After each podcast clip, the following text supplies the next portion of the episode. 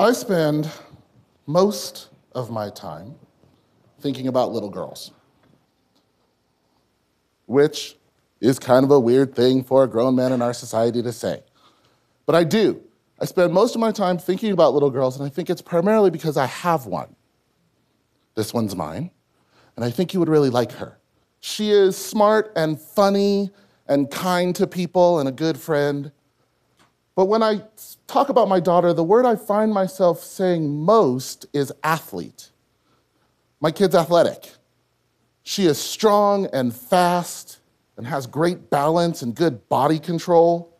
She's a three time back to back to back state champion in Shaolin Kempo.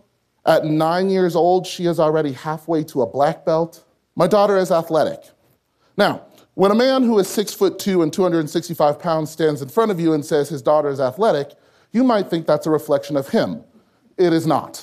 Um, my wife in high school was a two time All State soccer player and a two time All State volleyball player, and I played Dungeons and Dragons.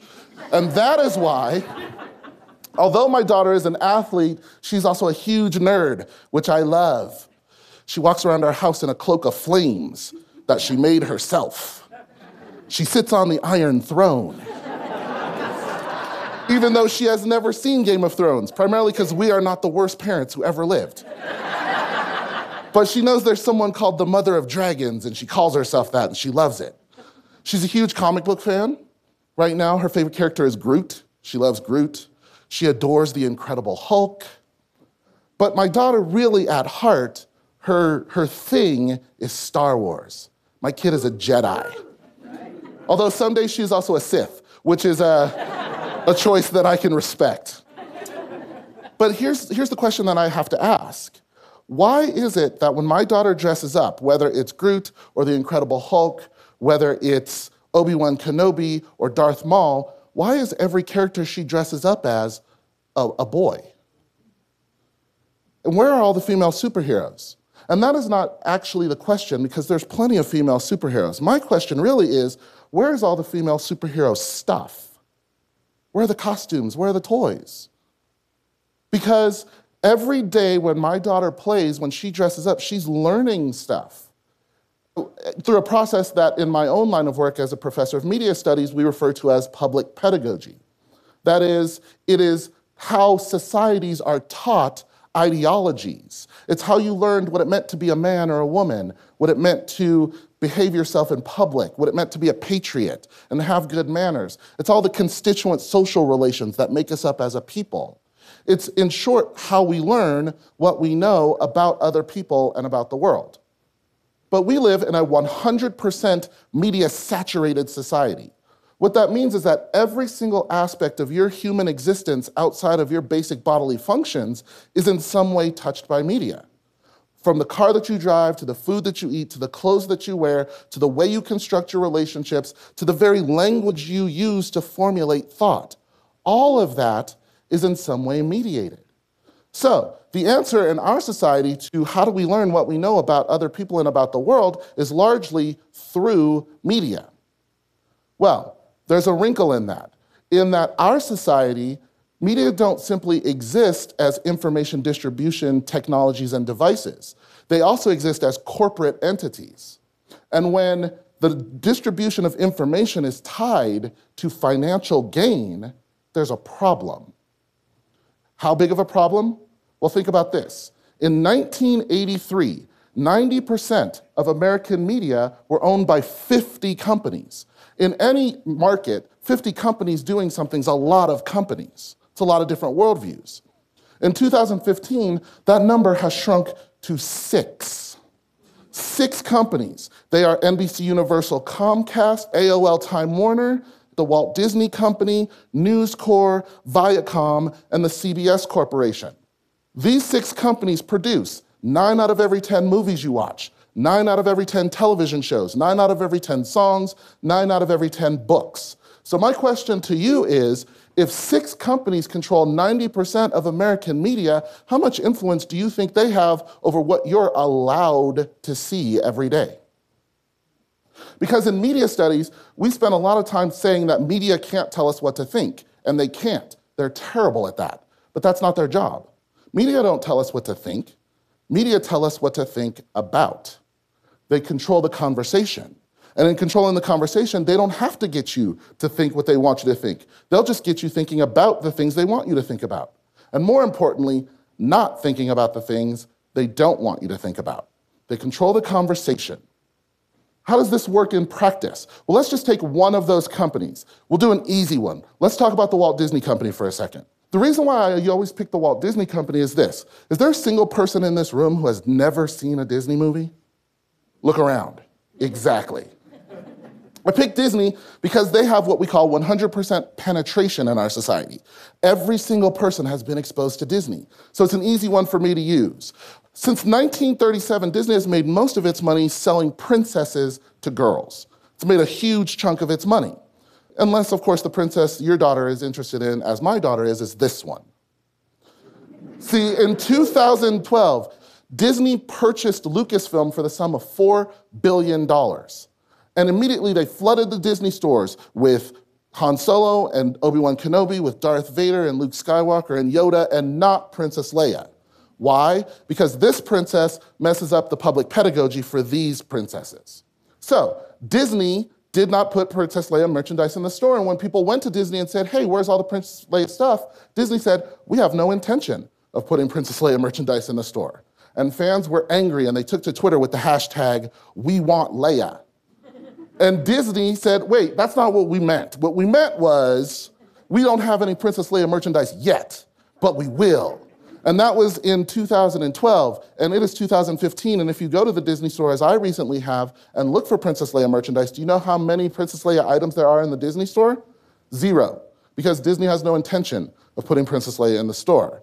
And we shouldn't be surprised because we found out that was their policy when they bought Marvel in 2009 for the sum of 4.5 billion dollars. Because when you make a lot of money selling princesses to girls, you also kind of want to make money from boys. And so, what better to sell boys than superheroes? So now Disney had access to Captain America and to Thor, the Incredible Hulk, and uh, they had access even to a group of superheroes no one had ever even heard of. That's how good Marvel was at selling superheroes.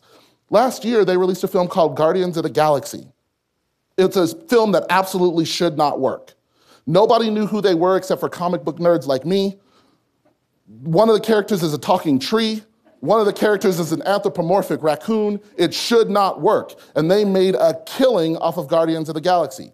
This character here in the middle, her name is Gamora. She's played by Zoe Saldana. And she is strong and smart and fast and fights like a ninja. And she's played by a beautiful black woman, and my daughter fell in love with her. So, like any good nerd dad, I went to buy my daughter Gamora stuff. And when I got to the store, I learned a very interesting thing. If I wanted to buy her a Gamora backpack, well, Gamora's not on it. They probably should have marketed this as some of the Guardians of the Galaxy. and if I wanted to buy her a lunchbox, she wasn't on it. And if I wanted to buy her a t shirt, she wasn't on it. And as a matter of fact, if I went to the store as I did and looked at the display, you would find a small picture of Gamora right here. But if you look at any of the actual merchandise on that shelf, Gamora is not on any of it. Now, I could have taken to Twitter with the hashtag Where's Gamora, like millions of fans did across the world, but the truth was, I wasn't even really that surprised because I was there when Disney had released The Avengers. And just this year, we got a new Avengers movie, The Age of Ultron. And we were very excited because there was not one, but two female superheroes Scarlet Witch and Black Widow. And we were very excited. But here's the real thing about this. Even though Scarlett Johansson, who is one of the most popular actresses in America, plays Black Widow, and Black Widow is the star of not one, not two, but five different Marvel movies, there is not a single piece of Black Widow merchandise available. Not one. And if you go to the Disney store and you look for a Black Widow costume, what you will find is you will find Captain America and the Incredible Hulk, you will find Iron Man and Thor, you will even find War Machine, who isn't even really in the movie that long. Who you will not find is Black Widow. And I could have gone to Twitter with the hashtag, as many people did, Where's Natasha? But I'm tired of doing that. I'm tired of having to do that. All over the country right now, there are kids playing with the Cycle Blast Quinjet playset, where Captain America rides a motorcycle out of a moving jet, and it's really awesome. You know how awesome it is? So awesome that when it happened in the movie, it was Black Widow that did it. Not only has she been erased, but she has been replaced with a male figure. And so, what is this teaching us? I mean, over the next five years, Disney and uh, Warner Brothers and a bunch of movie studios are going to release over 30 feature length films with comic book characters. And of those 30 feature length films, exactly two of them will have female solo leads. Two.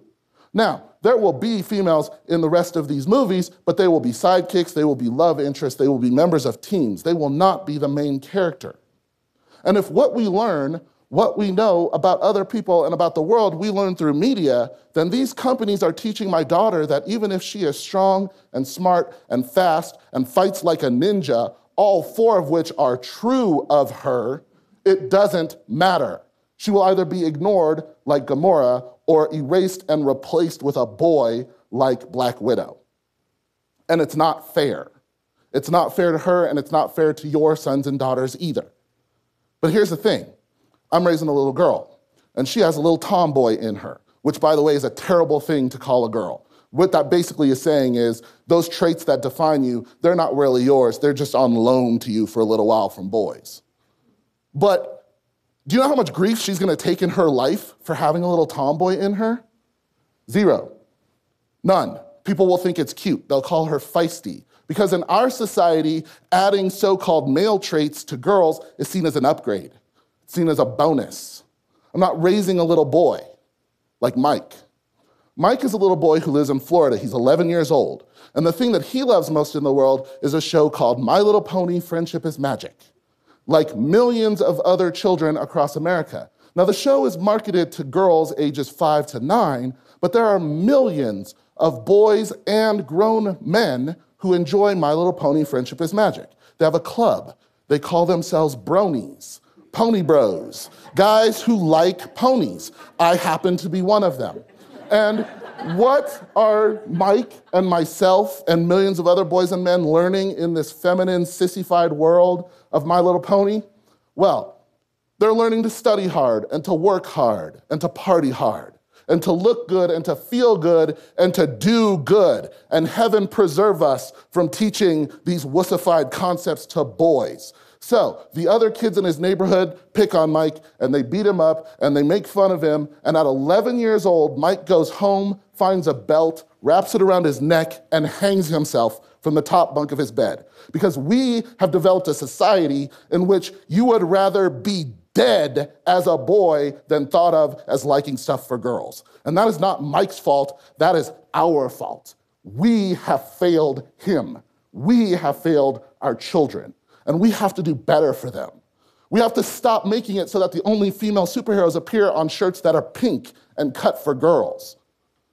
We have to stop. And when I was putting this together, people said to me, Well, that's never going to happen. And I said, Oh, really? Because just this year, Target announced that they were going to stop gendering their toy aisles. They were going to mix it up. Now, before we, you know, break our shoulders, pat Target on the back, just this week, they released a shirt in which one of the most iconic scenes in Star Wars A New Hope, where Princess Leia stands up to the Dark Lord of the Sith, was released on a t shirt in which she's mysteriously replaced by Luke. So let's don't pat ourselves on the back too much. Just this week, also, Disney announced it was no longer going to gender its Halloween costumes, which I say, thank you, Disney, except the only costumes you make are of male superheroes, so does it matter who you have wearing them? Just this week, Mattel, who makes Barbie, announced they're going to release a line of DC superhero girls. And the funny thing is, they met with girls and asked them what they wanted to see in dolls. And you can see they have calves and elbows that bend so they can do superhero stuff. And please buy them. And don't just buy them for your daughters, buy them for your sons. Because it's important that boys play with and as female superheroes, just like my daughter plays with and as male superheroes. As a matter of fact, what I would love is a world in which every person who goes to the store goes with a little flowchart in their head of whether or not they should buy this toy for a boy or a girl. And it's a real simple flowchart because it only has one question on it. It says, Is this toy operated with your genitals? if the answer is yes, then that is not a toy for children. And if the answer is no, then it's for boys and girls. It's really simple. Because today is about the future of the future. And in my future, boys and girls are equally respected, equally valued, and most importantly, equally represented. Thank you.